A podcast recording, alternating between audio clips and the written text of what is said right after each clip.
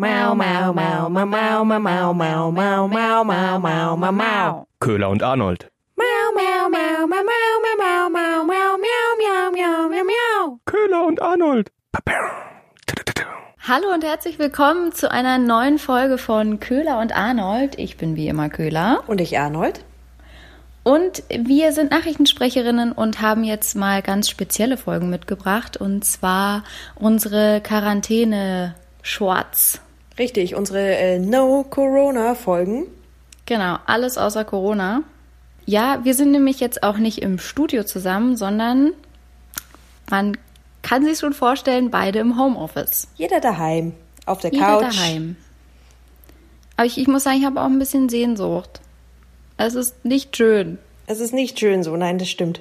Aber wir können es ja äh, videomäßig zumindest sehen. Ja, Aber es ist schon sehr immerhin das. ungewohnt alles. Aber Genau, und wir haben jetzt äh, ein paar Themen mitgebracht, die so gar nichts mit Corona zu tun haben, denn ja, Corona ist ja momentan sehr publik. Also wir haben es ja von morgens bis abends und da gehen andere Themen so ein bisschen unter, oder Arnold? Richtig. Ja, äh, komm, kommen wir da schnell hin, bevor, wir- bevor wir zu Ja. lange über äh, alles, das bevor wir alles zu voll lange ist mit labern. Corona. lass, lass uns möglichst schnell nicht mehr über Corona sprechen. Okay. Ähm, auch diese Woche, wie schon letzte Woche, ist es etwas mühsam, da wirklich äh, interessante Themen zu finden. Ich fand nur schön, dass äh, ja Tschernobyl brennt halt noch immer. Ja, schön. Das ist wirklich ein schönes Thema zum Einstieg. Toll. Das, äh, letzte Woche hieß es schon, der Brand sei unter Kontrolle. Jetzt brennt es halt weiterhin. Ja, und so eine radioaktive Wolke zieht anscheinend auch langsam schon Richtung Kiew. Also äh, Mhm. Ja. bleibt spannend. Wir, Es bleibt, bleibt spannend. spannend. Aber man kann, man, wer jetzt gerade einen Bunker baut, dranbleiben. Es lohnt sich vielleicht Ja. tatsächlich. Mhm, genau. Ja, das stimmt. Das stimmt. Das hatten wir ja letzte, in der letzten Folge schon. So die Prepper, die sind jetzt, glaube ich, echt herzlich am Lachen. Ja, das sind die Gewinner. Also Tschernobyl selber brennt natürlich nicht, sondern der Wald drumrum. Genau. Brandstiftung war das wohl. Ja, Langeweile, ne? Ja, auf sowas Home, kommt. Homeoffice. Ja, was- zu was im Homeoffice alles treibt, einfach. Mhm. Einfach mal radioaktive Gräser und Wald anzünden. Ja, äh, ich fand ganz spannend, äh, das ist auch so ein bisschen untergegangen in den ganzen Corona-Meldungen. Und zwar wurden jetzt gerade wieder Zahlen veröffentlicht zum Thema Kükenschreddern. Und äh, da kam jetzt raus, dass doch deutlich mehr Küken getötet werden.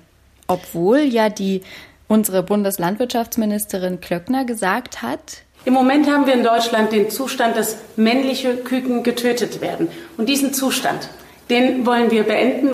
Ja, das hat gut, hat gut geklappt. ja, ne? Gut. Es, ist, es sind auch schöne News jetzt äh, zu Ostern.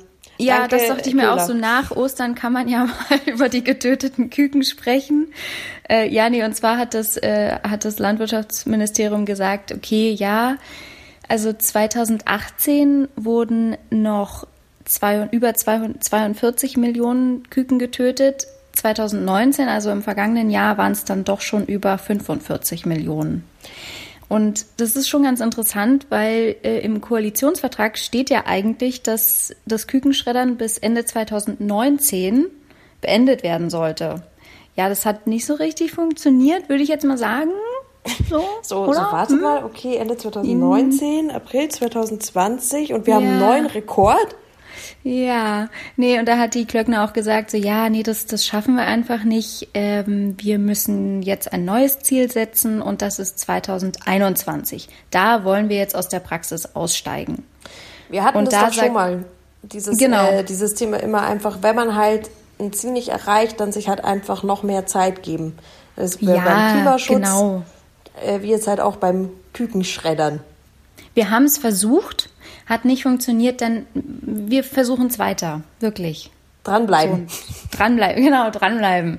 Ja, und äh, genau, das, da hat jetzt aber bei diesem neuen gesteckten Ziel, hat jetzt auch schon die Geflügelwirtschaft gesagt, "Mm, nee, also sie sehen das ja nicht, dass das funktionieren wird. Aber gut, es bleibt spannend. Also, tut mir leid, ich sehe das nicht. Nee, ich fühle das nicht. Ich fühle das nicht. Ich fühle das einfach noch nicht, dass das was wird. Ja, scheiße. Das, also das ist ja so völlig am Ziel vorbei. Also nicht mal reduziert oder so, sondern halt Nee. einfach mal zu sagen, man will es beenden und dann stellt man einfach mal einen neuen Rekord auf. Was ich noch sagen wollte, äh, die, es gibt ja da zwei Möglichkeiten, dieses Kükenschreddern zu vermeiden mit der Geschlechterbestimmung im Ei. Aber die ist eben auch noch nicht so weit vorangeschritten, dass sie bezahlbar ist für die ganzen Betriebe. Und deswegen ist es einfach noch zu teuer. Also es ist einfach immer noch viel, viel billiger, die Küken zu schreddern, als äh, die Geschlechter im Ei zu bestimmen mit der neuen Technik. Na gut, wir haben ja jetzt noch ein bisschen, oder? Wie lange haben Aber- wir jetzt Zeit? Noch ein Jahr? Ja, noch ein gutes Jahr. Noch ein gutes Jahr, dann schauen wir mal, merken wir uns jetzt die Bilanz, schauen wir mal, was nächstes ist. Ob wir den Rekord noch mal brechen können dieses Jahr. Äh, Sonst habe ich noch, ich weiß nicht, ob es dich größer interessiert. Äh, wir haben jetzt, das Duell steht ja quasi fest. Äh, Biden in den USA gegen Trump. Der Sanders, der Gegenkandidat, ist ja ausgestiegen. Und, Genau, äh, der möchte jetzt den beiden auch unterstützen, ne? Genau, der möchte den beiden unterstützen und dann äh, heißt es im November wohl jetzt, obwohl die ganzen Vorwahlen noch laufen, Biden, der ehemalige Vizepräsident unter Obama, der da allgemein einfach ein Urgestein Washingtons schon ist, äh, also quasi sein halbes Leben hat er da schon seine politische Karriere am Start, tritt äh, gegen Trump jetzt an. 3. November, Stichtag. Uh, das wird auch ziemlich spannend. Wo man sich jetzt auch gerade so denkt, boah, ist ja noch ganz schön weit hin, aber die Zeit rast. Jetzt auch die, die Zeit, also so lange Wahlkampf ist halt irgendwie schon, puh, also ich meine, ja, gut, ist ja auch irgendwie normal, aber ähm, sehen wir mal, äh, ob, ob vielleicht jetzt ja auch diese Corona-Krise im Trump vielleicht tatsächlich irgendwie in seinem Management gefährlich werden könnte für die US-Wahlen. Maybe. Gucken wir. Maybe. Ansonsten ist mir noch begegnet und da muss ich gestehen, habe ich äh, etwas, äh, bin ich dann ein bisschen versunken im Internet bei dem Thema, weil es war 50 Jahre Apollo 13.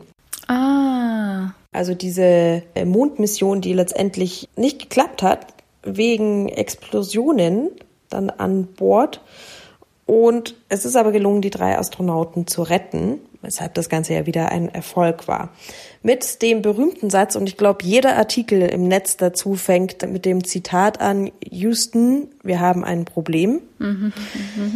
Und das ist äh, genau der Punkt, wo ich dann irgendwie in der Internetrecherche etwas äh, gefangen war, äh, weil es wird quasi eigentlich soll original gesagt worden sein, Houston, we've had a problem.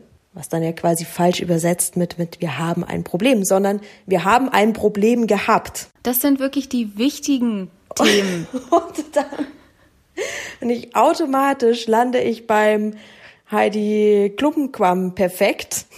Was sie wohl es war es war ein Problem gewesen quasi und dann bin ich voll, vollkommen in der in der Zeiten in der Plusquam perfekt Recherche stecken geblieben. Drum geht's jetzt hier nicht weiter. Drum ist das jetzt alles eine Sackgasse.